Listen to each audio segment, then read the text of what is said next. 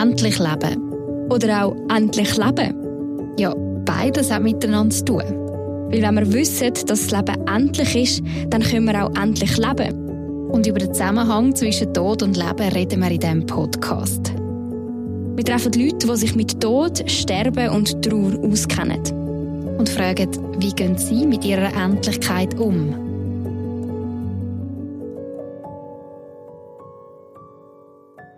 Jedes Jahr kommen 45.000 Leute in der Schweiz eine Krebsdiagnose über.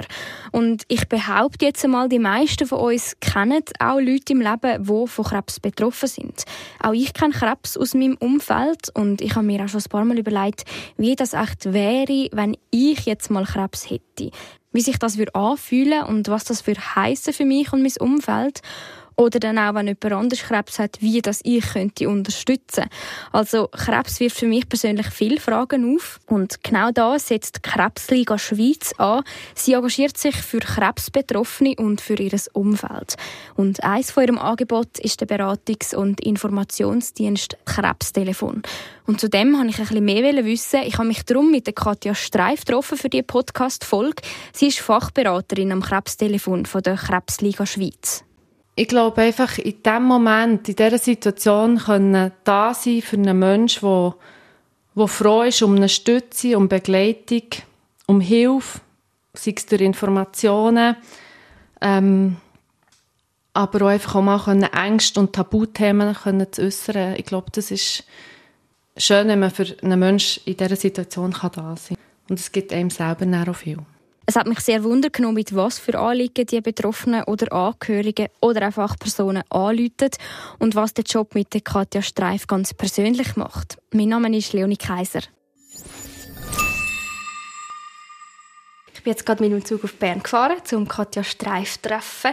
Katja, du arbeitest seit ein bisschen mehr als einem Jahr da bei der Krebsliga Schweiz. Der Hauptsitz ist hier eben zu Bern. Du bist Fachberaterin am Krebstelefon und bevor wir jetzt ein bisschen über das reden, möchte ich gerne von dir wissen, wie bist du heute in diesen Tag gestartet? Ich bin sehr gut in den Tag gestartet, ähm, gemütlich beim Familie zum Morgen und anschließend einen Spaziergang mit meiner Hündin, der Era. Ähm, ja, von dem her sehr einen ruhigen und ausgeglichenen Start in den Tag gehabt. Das ist doch gut. Gute Ausgangslage ja, genau. für die Aufnahme. Eben, du bist Fachberaterin am Krebstelefon bei der Krebsliga Schweiz. Wie bist du zu dem Job gekommen?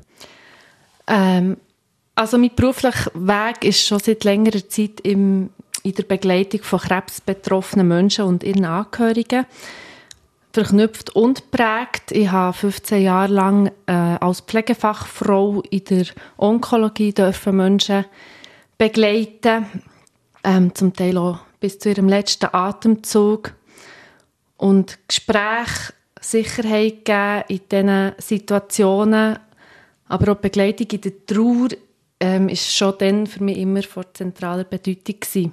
Und darum habe ich dann auch noch die Ausbildung gemacht zur psychosozialen Beraterin und wo ich dann habe, die Stelle ausgeschrieben gesehen da beim Krebstelefon, habe ich sofort mein Telefon in die Hand genommen und habe mich beworben. Mhm.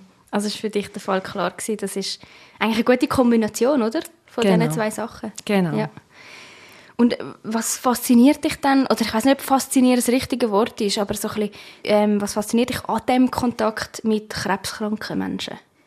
Ähm, ja, Faszination ist vielleicht schon das falsche Wort, aber ich glaube einfach, in dem Moment, in dieser Situation können da sein für einen Menschen, der, der froh ist um eine Stütze, um Begleitung, um Hilfe, sei es durch Informationen, ähm, aber auch einfach auch mal können Ängste und Tabuthemen können zu äußern. Ich glaube, das ist, wie du hast gesagt, Faszination. Es ist einfach schön, wenn man für einen Menschen in dieser Situation kann da sein kann. Mhm. Und es gibt einem selber auch viel. Und beim Krebstelefon, man kann sich ja melden per eben Telefon, also anrufen, per E-Mail oder auch Chat. Kannst du ein bisschen beschreiben, wie dein Alltag als Beraterin, als Fachberaterin da bei der Krebsliga aussieht? Ja, also unser Alltag ist sehr unterschiedlich. Ähm, wir sind rund um das Thema Krebs da, also das heisst von Prävention, Therapie und ihre Nebenwirkungen ähm, aber eben auch bis zur Palliativcare oder auch Trauerarbeit. Ähm, wir begleiten Menschen bei dem, was kommt. Egal bei welcher Krebsdiagnose und ob sie selber betroffen sind oder Angehörige, Nahestehende, aber auch Fachpersonen. Ähm, Beratung ist unsere Kernaufgabe. Wir verfassen aber im Alltag zum Beispiel auch Fachbeiträge zu verschiedenen ähm, Themen rund um Krebs. Wir organisieren Expertinnen-Sprechstunden auf unserem Forum oder auch zum Beispiel Webinar. Und wir arbeiten auch eng mit den kantonalen und regionalen Krebsligen zusammen. Jetzt so dein Tag da, also bist du vor allem am Telefonieren oder bist du auch noch per Mail ähm, am Beraten und per Chat? Genau, also alles parallel. Das, was da reinkommt, der Kanal, der von, von den Betroffenen ähm, gewählt wird, dort sind wir erreichbar. Ähm, immer von 10 bis 6. Und äh, ja, von dem her ist es unterschiedlich. Wenn ich natürlich jetzt am Chat bin, dann tue ich mit dem Telefon wie rausnehmen, damit ich mich wirklich auf die Chatberatung fokussieren kann. Und wie kann man sich das vorstellen? Wie viele Anfragen oder Kontakte habt ihr so pro Tag? Oder jetzt du? Ähm, das ist sehr unterschiedlich. Wir haben pro Tag, so, ich sage jetzt durchschnittlich 30 Anfragen. Ähm, sind aber ein Team von vier bis fünf Leuten am Tag. Und ähm, ja, das Schöne ist ja, wir dürfen uns so lange Zeit nehmen, wie es braucht. Und äh, das ist natürlich nicht selbstverständlich in der heutigen Zeit und sehr wertvoll. Und du hast gesagt, es ist ähm, für Betroffene, für Angehörige und auch für Fachpersonen das Angebot. Kann man da sagen, wer von diesen drei Gruppen am meisten anläutet? Ja, also wenn man Kennzahlen anschaut, jetzt vom letzten Jahr 2023, dann sieht man, dass es am meisten Betroffene sind, mit fast 32 Prozent. Ähm, gefolgt von eben Nachstehenden und Angehörigen. Und professionelle Externe sind dann noch bei so 13 bis 14 Prozent. Ja. Und was sind so die Gesprächsthemen? Über was redet ihr dann an dem Telefon? Ähm, die häufigsten Gesprächsthemen sind eigentlich Fragen zur Kommunikation, sei es jetzt mit den Ärzten und Fachleuten. Ähm, also was, was soll der Onkologe als fragen? Ähm, wie reagiere ich, wenn er das und das vorschlägt? Aber auch Gesprächsthemen mit der Familie und sozialen Umfeld. Also wie rede ich mit meinen Kindern darüber, dass ich jetzt Krebs habe, zum Beispiel, oder äh, wie, wie kann ich mit meinem Partner wieder ins Gespräch kommen? Ähm, Im Weiteren sind oft auch Fragen zu Alltagsbewältigungen oder äh, auch in der Entscheidungsfindung. Ähm, und viele Fragen sind auch über Therapien und Nebenwirkungen und zu den verschiedenen Krankheitsbildern. Mhm. Was sind so für Alltagsbewältigungsfragen, ähm, die die Leute stellen? Das ist sehr unterschiedlich. Also zum Beispiel ähm, es kann sein von, wie schaffe ich es, dass ich, wenn ich regelmäßig ins Spital muss, fünfmal in der Woche, überhaupt einen Fahrdienst zu organisieren. Ähm, wie kann ich Kinderbetreuung während meiner Therapie organisieren? Wo finde ich Hilfe? Ähm, ja. Und was ratest du da, jetzt gerade bei der Frage der Kinderbetreuung? Da tun wir sehr eng, also die kantonalen Krebsliegen ähm, bieten oftmals Familienbegleitung an und dann tun wir eigentlich die Vernetzung schaffen, ähm, zum, ja, dass, dass, äh, dass sie dort wie können die aktive Unterstützung in Anspruch nehmen und wir sind dann wieder die erste Anlauf, um zu schauen, was es wirklich alles. Ähm, für dass wir genau die Angebote können aufzeigen können, die es dann hat. Ähm, ja, dass sie dort wie auch schon entlastet sind, überhaupt ihre Entscheidungsfindung mhm. und dort schon Begleitung haben. Also das heißt, die kantonalen Krebsligen, die, was heißt, sie bieten Familienbetreuung oder Begleitung, hast du gesagt? Begleitung an. Also sie betreuen dann wirklich die Kinder oder sie vermitteln weiter an Orte, wo man jetzt könnte die Kinder hergeben während der Therapie? Das gibt beides. Es okay. ist natürlich kantonal ja. geregelt und da ist nicht jede Krebsliga hat genau das gleiche Angebot und nicht jede ist natürlich auch gleich gross, je nach Kanton. Mhm. Ähm, darum ist das ein bisschen unterschiedlich. Ja. Wenn ich jetzt an Krebs denke, denke ich auch schnell automatisch gerade an Tod. Inwiefern wird der Tod auch thematisiert in diesen Gesprächen? Der Tod ist immer wieder ein Thema und ich glaube, ganz ein wichtiges Thema. Ähm, in unserer Gesellschaft ist es so, wenn man die Diagnose Krebs bekommt, dann ähm, ist Tod immer auch mit im Raum. Und das darf auch ausgesprochen werden. Und die Ängste, die sind da und die sollen auch ihren Platz haben. Und äh, darum ist es wichtig und das Ziel von uns, dass das Tabuthema eigentlich abgebaut wird und man bei uns so einen Raum hat, wo man offen über das Thema darf reden Also dann gibt es auch Leute, die wirklich anrufen und über das reden, so dass sie irgendwie Angst haben vom Sterben oder was auch immer das es dann ist. Ja, zum Beispiel Angst haben vor dem Sterben, aber es kann auch sein, dass jemand sagt, ja, meine Tochter liegt im Sterben, ich bin einfach so traurig und auch das soll und muss Platz haben. Ähm, und dort einfach wie den Raum können geben ist ganz wichtig. Was du gerade angesprochen hast, man kann auch anrufen und einfach sagen, ich bin so traurig. Ähm, was holen sich dann so ein bisschen die Leute bei dir ab? Eben Wissen, vielleicht eben Mitgefühl, Empathie oder Raum. Was gibt es noch für Sachen? Ja, also Sicherheit kann sicher ähm, durch Wissen gegeben werden. Ähm, und darum ist das Krebstelefon-Team, das äh, verfügt ja auch über ein grosses Fachwissen. Also es sind alles ähm, Pflegefach Leute, die Zusatzausbildungen haben, sei es jetzt in eben psychosoziale Beratung, Psychoonkologie, systemische Therapie. Also von dem her sind wir wie breit aufgegliedert und dort ist Wissen können geben, ist wirklich wichtig und, und gibt Sicherheit. Und ähm, du hast es gesagt, äh, Empathie das ist zentral. Also das aktiv zulassen.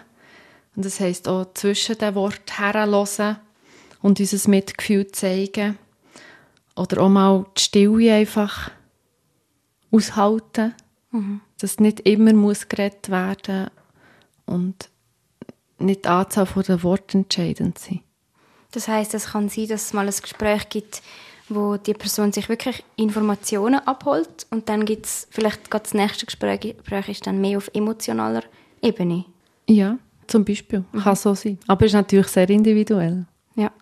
Was ist dir wichtig im Umgang mit den Menschen, die anrufen? Mir ist meine eigene Grundhaltung sehr wichtig. Also ich finde, es braucht eine Haltung von, von Zugewandtheit. Ähm, dass ich wirklich da bin, also gegenwärtig bin in diesem Gespräch, ob es, egal durch welchen Kanal das es ist, ähm, der Respekt und auch meine Haltung vor Echtheit. Weil das spürt es gegenüber. Mhm. Es braucht die Echtheit. Also sehr ein breites Angebot eigentlich, das ihr habt mit dem Krebstelefon. Gibt es auch Grenzen von dem Angebot? Ja, die gibt es sicher. Also, wir sind schon mal kein ärztlicher Dienst. Wir, wir können keine Diagnose stellen, wir können keine Therapie empfehlen ähm, oder auch nicht einzelne Ärzte, was oftmals gewünscht wäre, oder? Wenn wir würden sagen, ja, der ist genau der Spezialist für das und das, das machen wir nicht. Wir einfach ähm, die zertifizierten Tumorzentren empfehlen und Kliniken. Ähm, wir können, was wir können machen ist durch gezielte Fragen die Betroffenen unterstützen ihre Entscheidungsfindung. Aber wir können ihre Entscheidungen wie nicht abnehmen. Mhm. Die müssen schlussendlich ähm, sie treffen. Und wir können nicht auf alle Fragen Antwort geben. Also wenn die Frage zum Beispiel kommt, wie, wie lange habe ich noch zu leben mit dieser und dieser Diagnose, dann können wir auf das auch keine Antwort geben. Auch mhm. wenn, wenn das Gegenüber sich einfach der Klarheit würde wünschen würde aber die können in diesem Moment auch mir nicht geben. Ähm, und wir selber können auch in, äh, akuten Krisen an unsere eigenen Grenzen stoßen. Also, ähm, ja, wenn jetzt jemand zum Beispiel suizidale Gedanken äußert, dann sind wir ja, doch auf einer weiten Distanz. Oder? Wir sind ja nicht in einem Raum mit dieser Person. Und dort ist es so wichtig, dass wir wie geeignete Hilfsmittel haben und die auch brauchen. Also wir haben zum Beispiel auch eine Suizidprävention, Leitfaden oder ähm, Notfallkontakte, wo wir wissen, dort könnten wir anrufen, wenn wir müssten schauen, dass die Person jetzt betreut wird. Ähm, und was wir auch machen, ist, wenn wir merken, dass jemand sehr schwer belastet ist, bieten wir die proaktive Beratung an. Das heisst, dass wir über eine längere Zeit einen Menschen begleiten und zum Beispiel alle Wochen ein bis zwei Stunden Gespräch führen. Und du hast jetzt schon gerade ein bisschen Einblick gegeben mit dieser Antwort. Ähm, wie, kann, also wie, wie sind die Leute so zu Weg, wenn sie euch anrufen? Wie nimmst du das wahr?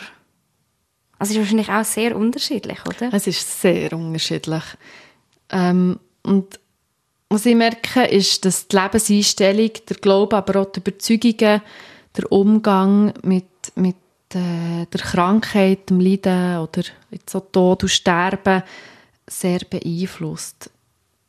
Das ist das, was ich wahrnehme. Also, mhm. Das hat einen grossen Einfluss und auch auf die Ressourcen von, von den Menschen. Und je nachdem, was sie auch für Ressourcen schon selber erkennen, ist auch, auch das Gespräch ganz anders. Mhm. Also kannst du da vielleicht ein Beispiel machen, ähm, was du dann genau merkst? Ja, wenn natürlich äh, jemand anläutet und in Trauer ist und, und kann sagen, ja, aber ich habe, ähm, ja, meine Freundin, die kommt zum Beispiel immer von fünf bis sechs und dort kann ich ganz fest rennen. Das ist das ganz wichtige Ressource. Und gibt schon wie einen Ort für Sicherheit mhm. für den Menschen in dieser Situation. Ähm, wenn jemand die Einstellung hat, die Lebenseinstellung, ich bin eine Kämpferin, ich habe Kraft, ich, das ist jetzt das Nächste, was ich nehme, ist das ganz ein anderer Umgang als jemand, der sich immer konfrontiert mit der Frage, warum ich? Und so die Einstellungen beeinflussen wie der Umgang mit der Diagnose Krebs. Hat sich die Nachfrage nach dem Angebot in letzter Zeit verändert? Von den Themen her? Themen oder auch die Menge an Leuten, die euch kontaktieren? Was, ähm, was uns ist aufgefallen ist, dass es im letzten Jahr immer mehr auch Chat-Anfragen kommen. Mhm. Also Chat-Beratungen nehmen zu. Ja. Irgendwo durch das niederschwellige, anonyme können austauschen mit jemandem. Äh, ja. Mhm, das sieht man wahrscheinlich noch in vielen, in vielen ja. Bereichen, ja. dass das immer beliebter ist. Ja. ja. Und dann kommt oft auch die Frage am Anfang, seid ihr echt oder nicht? Das okay. ist auch neu. Ja. ja. mit also wenn, okay, ja, wenn jetzt jemand will, äh, euch kontaktieren ja, so per Chat ist so meistens die erste Frage.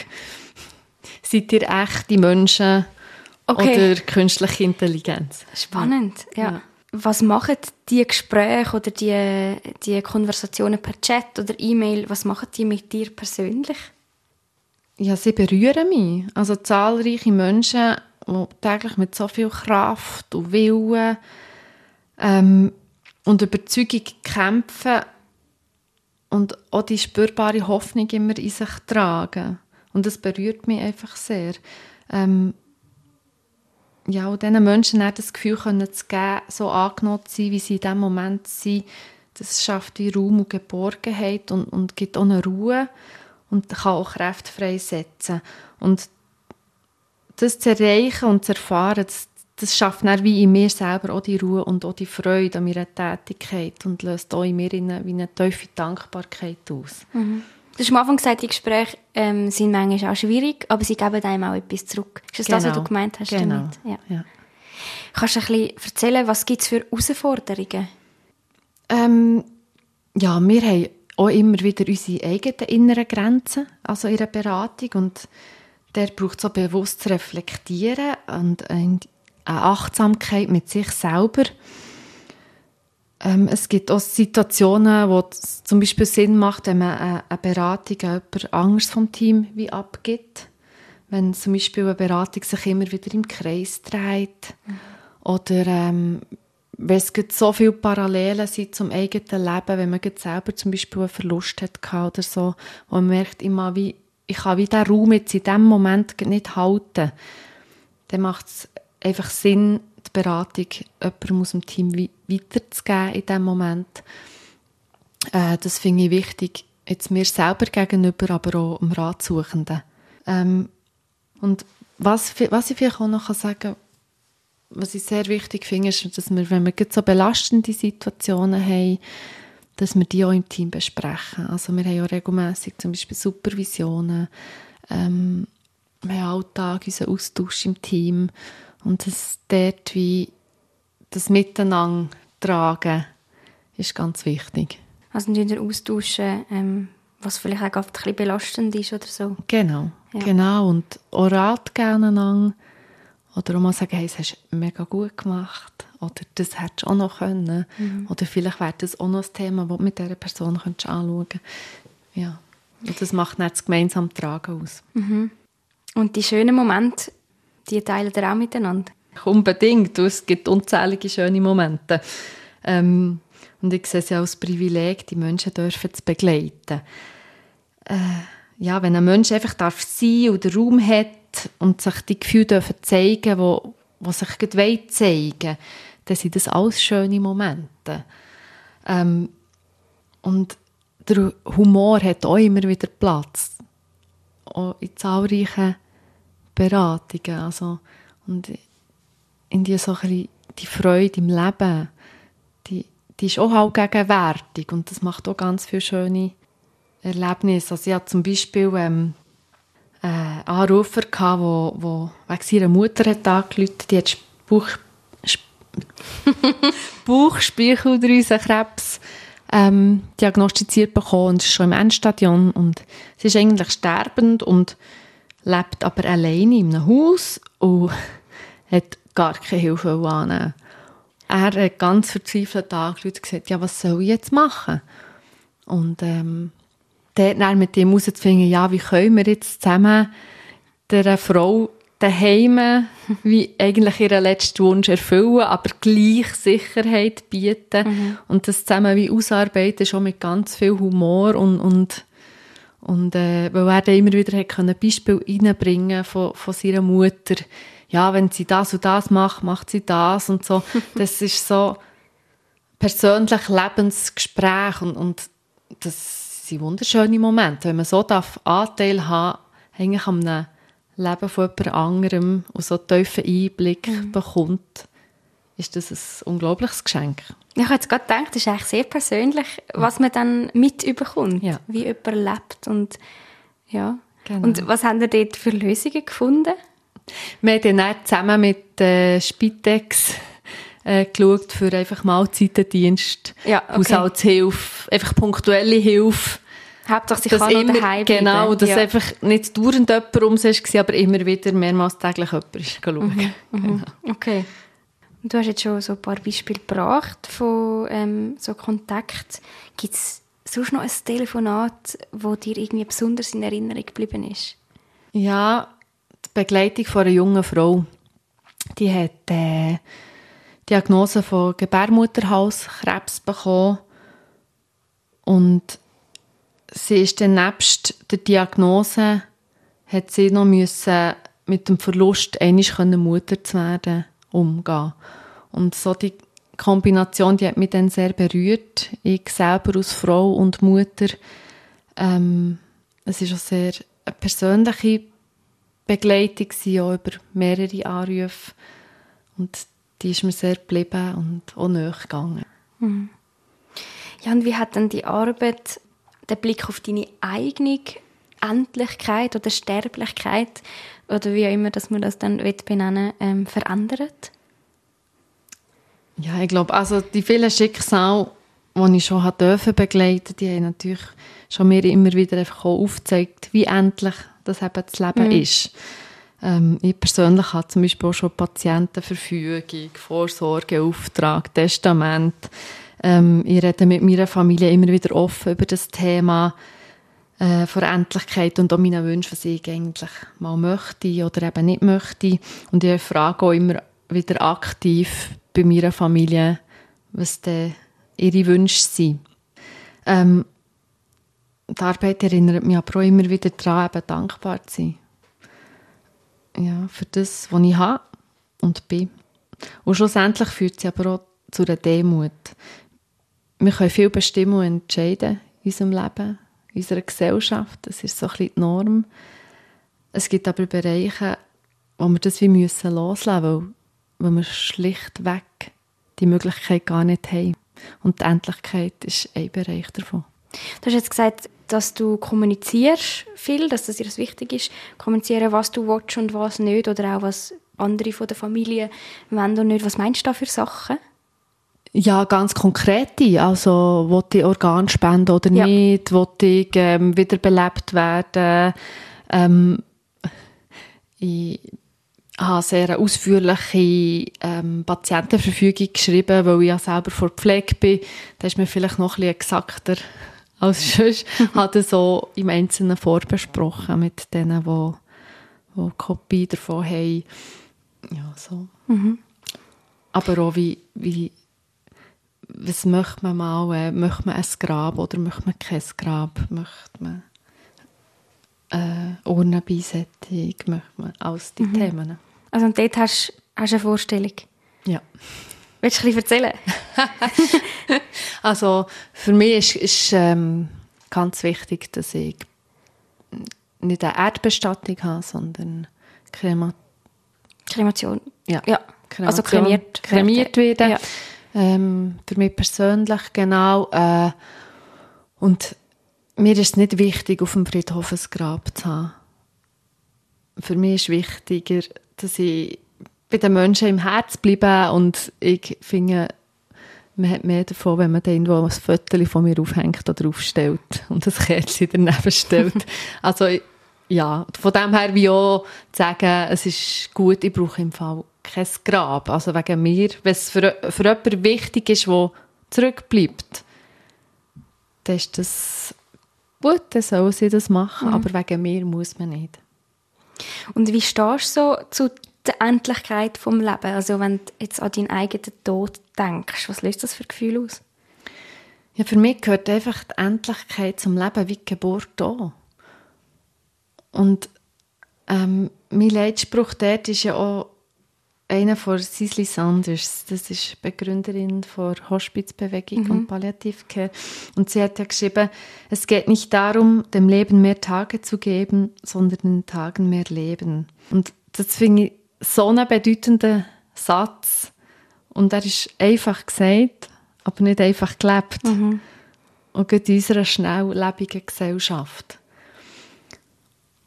Und ja, da immer wieder vor Augen führen.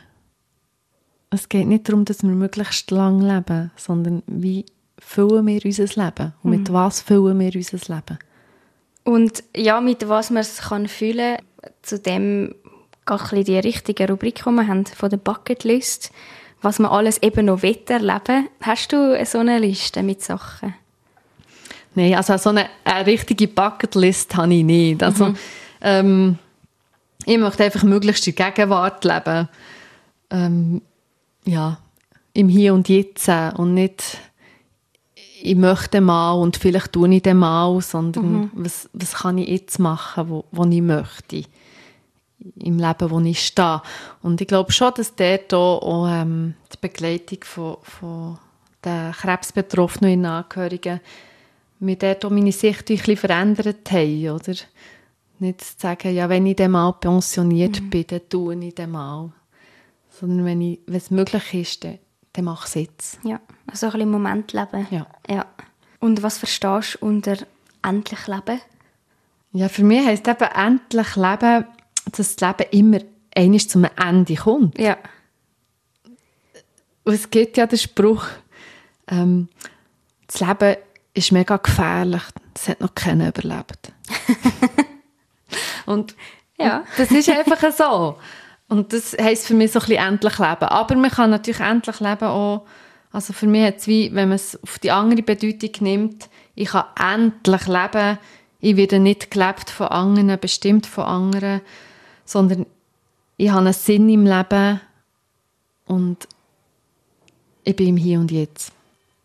Und nachher, wenn wir jetzt ein bisschen vorausschauen, ähm, in der nächsten Rubrik, was dann nach dem Tod kommt, hast du da eine Vorstellung, was dann nachher weitergeht? oder ob es weitergeht.